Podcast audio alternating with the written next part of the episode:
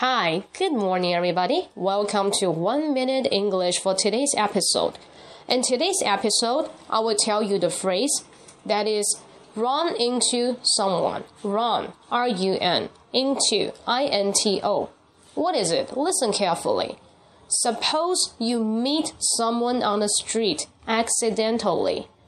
Here, accidentally means unexpecting, unexpectedly.